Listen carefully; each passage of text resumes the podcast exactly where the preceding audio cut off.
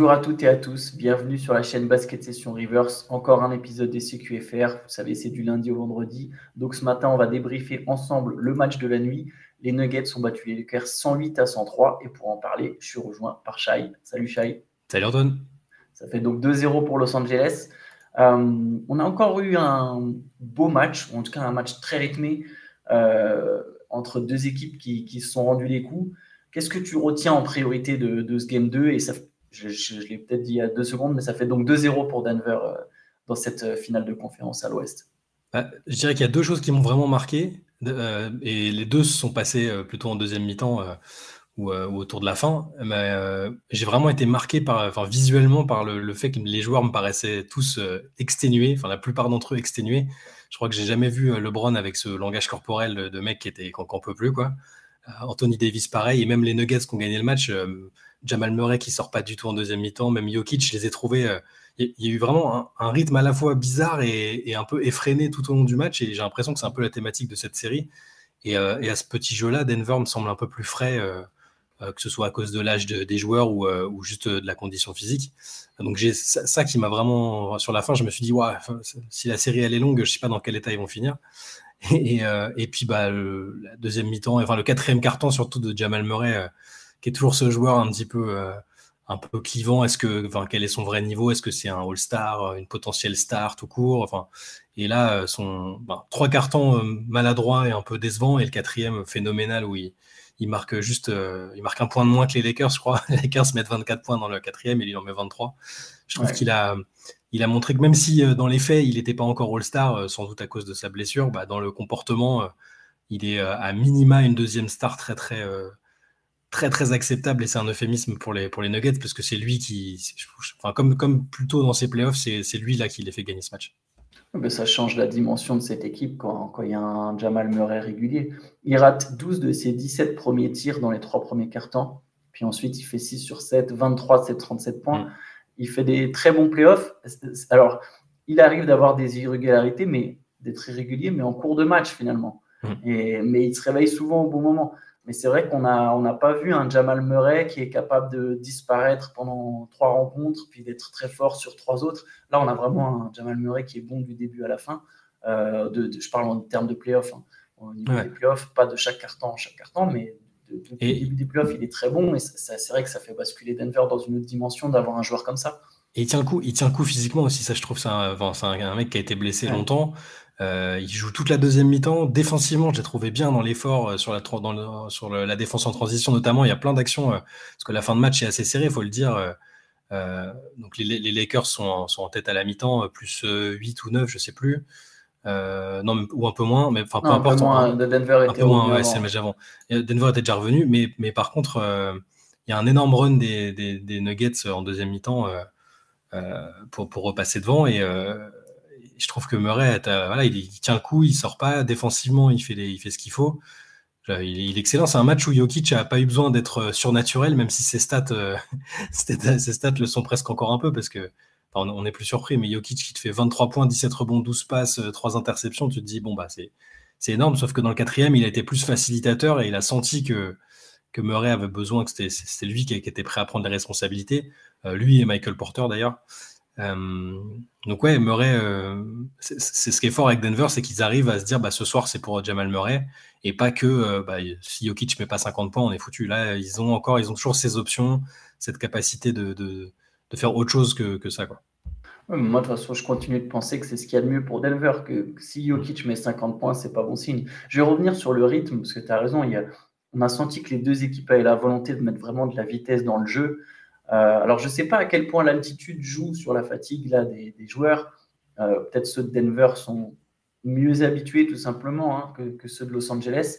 Euh, mais il y a peut-être un espèce de pari du côté des Lakers de se dire on va jouer vite. D'ailleurs, c'est ce qu'ils ils, commencent en small ball chaque match à Los Angeles. Il y a mm. Schroeder dans, il y a, peut y avoir Schroeder dans le 5 ou D'Angelo Russell ou Vanderbilt, mais l'idée c'est vraiment de jouer vite.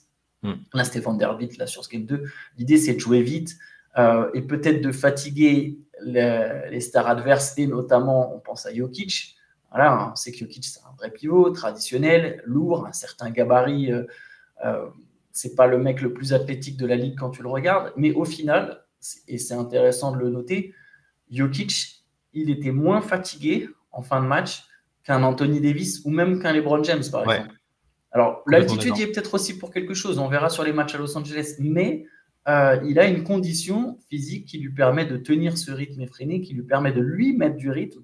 Là où Anthony Davis, à un moment, bah, il a besoin de suffoquer de reprendre, euh, reprendre de l'air. Et d'ailleurs, Anthony Davis, qui pour le coup, euh, bon, il finit à 18 points, 14 rebonds, 4 passes, 4 contre, mais il fait 4 sur 15 et il y a mm. certains tirs qui ratent de peu, de près, ça manque un peu. Tu peux te dire que c'est juste un, un, peu de jus qui a plus, quoi il n'y a plus de jus, il y a, y a, un peu de fatigue et tu rates des tirs que tu peux mettre d'habitude. C'est un peu le classique de Jokic, de Jokic pardon, d'Anthony Davis sur, sur ses playoffs. C'est un peu un match sur deux en attaque où euh, le, game 1, il a été, il était énorme et sur le 2, il était plus en difficulté. Mais je suis d'accord avec ce que tu dis pour la, la durabilité physique de Jokic. En fait, c'est une étiquette qu'il a traîné, je trouve, plus en début de carrière. Et puis il y a ce fameux match. Euh, quoi, il y avait eu quatre prolongations contre Portland là, c'était ça? Je, ne me souviens plus du nombre de prolongations, mais oui, je ah, vois. C'est quatre. Et tu vois, et à la fin, il, bon, euh, il est épuisé comme tout le monde, mais, mais c'est un c'est un match euh, déclic presque. On se dit non, bah en fait, il est capable de tenir ça et et, je trouve que depuis, je, ne le vois pas euh, en difficulté physique, alors qu'il y a toujours ce, cliché du bah il a l'air il a l'air enrobé, alors que là je le trouve très affûté, hein, c'est pas. Et mais, mais finalement, il est il est physiquement très c'est même lui qui parfois remet du rythme sur les remises en jeu, euh, sur les retours défensifs. Il, il, est dans l'effort, quoi. Il n'est pas du tout pénalisant et il tient, il tient le choc. En fait, je pense qu'il récupère très vite de ses efforts. Et ça, c'est quelque chose qui dépend. oui, ça peut dépendre de la. Enfin, ça dépend évidemment de la condition physique et du gabarit, mais des fois, c'est aussi tout simplement une question presque génétique. Euh, et, lui, je pense qu'il a cette capacité à récupérer très vite de ses efforts et du coup de pouvoir bah, les enchaîner quelque part. Et, ça, fait, ça, ça, fait la différence, même si, comme tu l'as dit, dans le quatrième quart-temps, bon, bah, de toute façon, c'est le show de Jamal Murray. Hein. C'est Jamal Murray qui se met à rentrer ses tirs. Juste pour les Lakers, pour souligner, encore une fois, ils se prennent un 15-1 dans le troisième quart-temps, tu vois. Mais encore une fois, malgré le fait que l'écart passe à 12 points, je crois que c'est 96, 84, quelque chose comme ça, euh, mmh. ils, ne lâchent pas. Les Lakers, ils reviennent un peu à hauteur de Denver. Alors, sans jamais repasser devant. Hein. C'est comme sur le game 1, ils n'arrivent pas à repasser devant. Mais ils lâchent pas, ils savent se remettre dans le jeu, ils savent tenir jusqu'au bout. Ça montre quelque chose mentalement. il y a deux 0 à l'arrivée, mais c'est deux fois où quand même Los Angeles montre un vrai visage jusqu'au bout. Et c'est encore un peu grâce au même qu'ils arrivent à soit rester dans les matchs, soit à s'accrocher. Enfin, j'ai l'impression qu'on le dit à chaque fois, mais Austin Reeves, a, il a été incroyable. C'est le seul qui, qui, continuait de rentrer ses tirs euh, de, de, sur pick and roll. C'était toujours le plus agressif, le plus efficace. Enfin, il, il, est vraiment impressionnant. Il, a même un peu de réussite sur la fin de match. Il tente un tir à trois points avec la planche, enfin, alors qu'on pense que les Lakers sont finis. Euh, et, là où tous les autres, donc LeBron et Davis y compris, parce que donc LeBron a, eu un match compliqué aussi en attaque. Euh, c'est pas souvent que je parlais de, en deuxième mi-temps. Euh, en deuxième mi-temps, voilà. donc à trois points, et malheureusement pour lui, il est inexistant là depuis le début de la série. Il, il fait encore 0 sur 6 là et finit à 9 sur 19 euh, au final. Je veux dire, bon, il n'est pas, est loin d'un triple-double, mais en attaque, il a, il, il a, eu des difficultés. Et euh, bah, Austin Reeves, Hachimura, les deux, ils sont encore enfin, 22 points pour Reeves à 50% et 21 points à 8 sur 10 pour Hachimura. C'est les deux que je trouve très constants dans, dans ce qu'ils apportent chacun dans leur registre. Et, euh, et, ça explique en partie pourquoi les Lakers, je trouve que, comme tu disais, mentalement, ils, ils, enfin, ils lâchent pas et c'est encourageant. Paradoxalement, ils sont menés 2-0, mais mais c'est, on se dit pas c'est terminé, euh, c'est, hmm. tu vois. Même si, encore une fois, je trouve Denver euh, supérieur et je, je parierais plus sur, euh, sur Denver qui sort de cette série. les, Lakers sont encore une fois une meilleure équipe que ce qu'on pouvait penser il n'y a pas si longtemps. Parce qu'ils ont des joueurs, je pense, notamment Reeves et Hachimura pour le coup, c'est des hmm. joueurs, je pense, qu'on n'imaginait pas à ce niveau. Hmm. Théo soulignait le fait que, que, que, Reeves n'avait peut-être même pas assez le ballon à la fin, et moi je, je suis assez d'accord avec ça. Je me demande si il n'y a pas quelque part un peu une question de hiérarchie. Euh, je vais faire un parallèle qui n'est pas tout à fait exact, mais juste pour vous donner l'idée. Euh, L'Eurobasket 2017, 2015 euh, plutôt 2015 en France, Nando Tecolo s'affirme vraiment comme le meilleur joueur de l'équipe de France. Mais le moment où il y a ce quart de finale contre l'Espagne, qui est un souvenir mmh. douloureux, j'imagine, pour beaucoup de, de Français, de demi-finale pardon, contre l'Espagne, Tony Parker redevient le leader de fait, et c'est logique parce que c'est le, le patron de l'équipe. Et on, je dirais pas que De Colo est oublié, je dirais pas jusque-là, mais c'est difficile, tu vois, dans ces moments-là pour De Colo de dire non, mais attends, là, dans les faits, c'est moi le meilleur. Je dis pas qu'Austin Reeves est un meilleur joueur que LeBron James, loin de là. LeBron, il y a même des moments en première mi-temps, je me suis dit, parce qu'il dominait physiquement euh, mm. en première. En première, il, y a des moments où il va au cercle avec tellement de facilité, même s'il s'emmène un peu les passos, tu vois, sur un dunk et il perd la balle tout seul, etc. Mais tu sens qu'il arrive à aller au cercle. Je me suis dit, ah, en fait, LeBron, il en a gardé sous le pied euh, pour cette série, il est, frais. Et en fait, non, tu vois que tu, te rends compte après que non.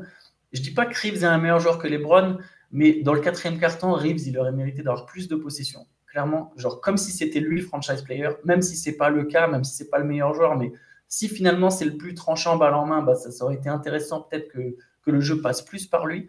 Et même Hachimura, Hachimura, il joue beaucoup dans le quatrième quart-temps, mais il prend un tir euh, qui met pas, alors qu'il a mis ses sept tirs en première mi-temps et il a vraiment fait mal aux Nuggets avec sa puissance en fait. Vu que les meilleurs défenseurs sont concentrés sur LeBron, sur Davis, Hachimura derrière, il a un espèce de combo taille, puissance, euh, agilité. C'est pas Kawhi Leonard, mais je comprends les comparaisons qu'il y a eu au moment de sa draft avec Kawhi Leonard dans le style de jeu, dans le style offensif, dans, dans la manière dont il peut euh, vraiment terrasser son, son, défenseur direct. Voilà, il, a été très bon dans les deux matchs et au final, ces deux-là, qui sont peut-être les, les deux grands gagnants des playoffs du côté des Lakers, ces deux-là, ils auraient mérité d'avoir plus la balle à la fin, je pense. Ouais, je suis assez, je, assez d'accord. En tout cas, l'impression qu'on avait, c'est que euh, en voyant le match, j'ai l'impression que Reeves était presque le seul qui pouvait marquer en continu euh, dès que tu l'alimentais. il prenait ses shoots, il se les créait, ou alors on, le servait, mais il a, cette espèce de confiance dans, les moments, quand les minutes, euh, les minutes s'égrènent, il était toujours là. Ça a été ça cette saison, c'était quand c'était dur. Ça a été ça en playoff, euh, même, où ça a été moins dur pour les Lakers.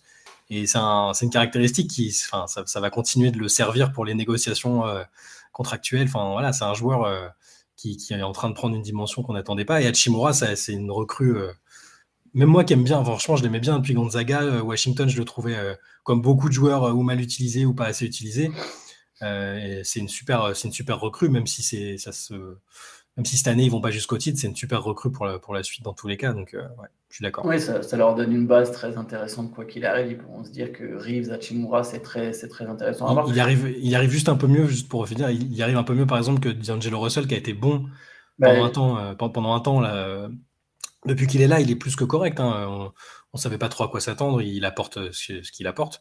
Là, par contre, sur le début de la série, euh, c'est plus compliqué. la, la, stat euh, qui m'a un peu marqué à la fin du match, c'est euh, que je te retrouve ça, c'est les stats de présence quand, il est sur le terrain et quand, et quand il y est pas. ils sont, les, les, Lakers sont à moins 41 depuis le, depuis le game 1 avec lui sur le terrain en 59 minutes. Sachant qu'il y a eu deux matchs serrés. Voilà, il y a eu deux matchs serrés. Et à plus 30 quand, quand il est sur le banc. Donc euh, c'est pas pour le dire c'est que de sa faute, mais c'est un fait, ils ont du mal quand il est sur le terrain. Non mais ça c'est clair et ça se voit, ça se voit à l'œil nu en fait. Euh, là sur ce game 2, il y a des moments où en fait tous les mauvais tous les mauvais passages des Lakers, ça coïncide à peu près à quand D'Angelo Russell est sur le terrain. Je pense que là, il y a, ça atteint une certaine limite face à un adversaire comme mm. Denver, qui est plus fort défensivement que ce qu'on pense, que ce qu'on pensait, euh, qui est grand, qui est avec des joueurs grands, costauds, physiques. Euh, par contre, ce qui, je me demande s'il n'y a pas un ajustement à faire à ce niveau-là. Euh, je ne sais pas si Darwin Ham osera le faire parce que je, je ne connais pas D'Angelo Russell personnellement, donc je ne sais pas à quel point mentalement il peut être affecté par, un, par une relégation entre guillemets. Mais D'Angelo Russell, par contre, s'il passe en sortie de banc et qu'Achimura il rentre dans le 5 pour garder cet esprit small ball et pour. Mmh. Ils ont essayé Hachimura sur Jokic, ils avaient déjà essayé dans le game 1, ça avait plutôt bien marché dans le game 1 ça permet en tout cas au moins à Anthony Davis de, de, de, zoner un peu plus autour de la raquette, même si les Nuggets se réajustent en, en étirant les lignes avec Gordon qui finalement se met loin et joue des mains à main si jamais la balle ressort sur lui. Mais bref, tout ça pour dire, Hachimura dans le 5, ça, ça, marche avec les autres. Je me demande si D'Angelo Russell jouait dans le, dans le deuxième 5 au moment où il y a un peu moins de pression défensive, à un moment où il peut avoir un peu plus la balle, euh, il peut peut-être aller marquer des paniers pour se mettre en rythme. Est-ce que je me demande si c'est pas peut-être un ajustement à faire du côté de Los Angeles Non, je pense qu'il tentera des choses. Ce qu'on a pu voir avec Darwin Ham, c'est qu'il n'avait pas peur de changer son 5 et de, tenter des choses. Tu parlais des grands gagnants de, Kachimura Reeves. Je trouve que Darwin Ham, euh, sur sa, crédibilité en tant que coach, euh, entre, vu la situation qu'il a eue en début de saison, l'effectif totalement euh, bouleversé ou presque avant la deadline, et puis les, voilà, les challenges qui sont qui se sont placés devant lui, je trouve qu'il y répond très très bien, même, malgré le niveau de l'adversaire et, le fait qu'il soit mené, ils sont, voilà, il, est très bien dans son rôle, il tente des choses et je pense qu'il va encore en tenter avant la fin. Et ça, ouais, ça peut concerner D'Angelo Russell qui est clairement pas, pas dans, les meilleures dispositions. c'est vrai que ça se voit, ça se voit un peu. Et à contrario, tu disais tu as l'impression que les, bonnes dynamiques de, de, Denver coïncident avec le moment où, où les mauvais moments des Lakers coïncident avec la présence de D'Angelo. Moi, ça me fait, ça me fait l'inverse avec Bruce Brown de l'autre côté. J'ai l'impression que dès qu'il est là, tout de suite, ça, tout de suite, ça va et, ça se traduit aussi par euh, des actions euh, ici et là qui sont décisives. Il n'y a pas que la dernière, euh, il y a la dernière action du match où il intercepte le ballon sur le Bon, ils sont déjà, c'est important, mais le, ils, étaient déjà, ils étaient déjà devant. mais ça se, lui, voilà, aussi bien visuellement que, que statistiquement, puisqu'il est à, il a plus 16 de différentiel en sortie de banc. Il fait des petites actions ici et là. Il est, je trouve je trouve très important. Et je repense à ce moment où les, Nets, ils l'ont pas gardé, ils l'ont pas gardé quand ils avaient leur ossature, euh, quand ils montaient leur équipe autour de Kyrie et de KD. C'est typiquement le genre de joueur. Euh, voilà, on le dit souvent, hein, mais c'est voilà, il, confirme. Si on le dit souvent, c'est parce qu'il confirme euh, match après match. Il est, ultra important. Il apporte une énergie débordante qui, est, vraiment importante en sortie de banc, qui te permet de garder bah, le rythme effréné dont on parlait. Lui, il pousse la balle, il pose des mm. écrans, il a pas, enfin, il est prêt, il va au rebond offensif. C'est fou, euh, un mec de sa taille, mais euh, tu vois, il, jump, euh, il, a, enfin, il, a tout un, c'est un faux petit qui est, vraiment utile pour les Nuggets, je trouve. Bruce Brown. de toute façon, les Nuggets sont vraiment une équipe, une équipe très intéressante. Ah, c'est complet. Maintenant, voilà, ils ont fait, ils ont jamais été aussi proches des finales NBA dans toute leur histoire. il y a 2-0. Ouais, Ils sont à 2-0 et bon, voilà. Los Angeles, par contre, n'a jamais perdu, enfin, n'a toujours pas perdu devant son public depuis le début des playoffs. Donc, ils n'avaient pas encore perdu deux fois de suite non plus, donc attention. mais, euh, mais oui, oui. Enfin, je ne pas du, je vais pas du tout enterrer les Lakers. C'est juste que les, les Nuggets m'ont l'air d'avoir un peu réponse à tout et avec les, les constantes, la constante Jokic, même, même sans qu'il soit euh, sur un match de légende. Ils ont, ils ont ce qu'il faut euh, sur le banc. Ils n'ont pas besoin de sortir 18 joueurs, mais ceux, qui sortent, ils sont très bons. Euh, il y a plein de choses. Euh, Jamal Murray qui est ben, plus qu'un bon lieutenant. Michael Porter Jr. aussi, qui est, tu vois, il met ce qu'on disait les autres fois, il met que 16 points, mais c'est toujours au bon moment. C'est pendant un bon run aussi. Aaron Gordon qui continue de bien défendre. Enfin, il, y a, il, y a, plein de choses qui sont. C'est les mêmes choses qu'on dit à chaque match de la série quasiment et sur les, tours précédents, mais c'est ça aussi qui fait gagner la continuité et la constante, et c'est ce qu'on voit pas forcément, euh, bah, par exemple chez les Celtics ou chez d'autres équipes qui étaient qualifiées jusque-là, ou les Warriors et tout ça. Donc c'est ce qui fait que pour beaucoup, Denver recommence à ressembler à un favori, euh, un favori euh, assez net, quoi. Oui. Bah, justement, Boston, on va en parler, on va en parler brièvement. Ce soir, il y a le match 2 entre les Celtics et le Heat. Il y a 1-0 pour Miami, déjà presque défaite interdite pour Boston. Qu'est-ce que tu attends en particulier? Est-ce que tu attends quelque chose en particulier de cette rencontre?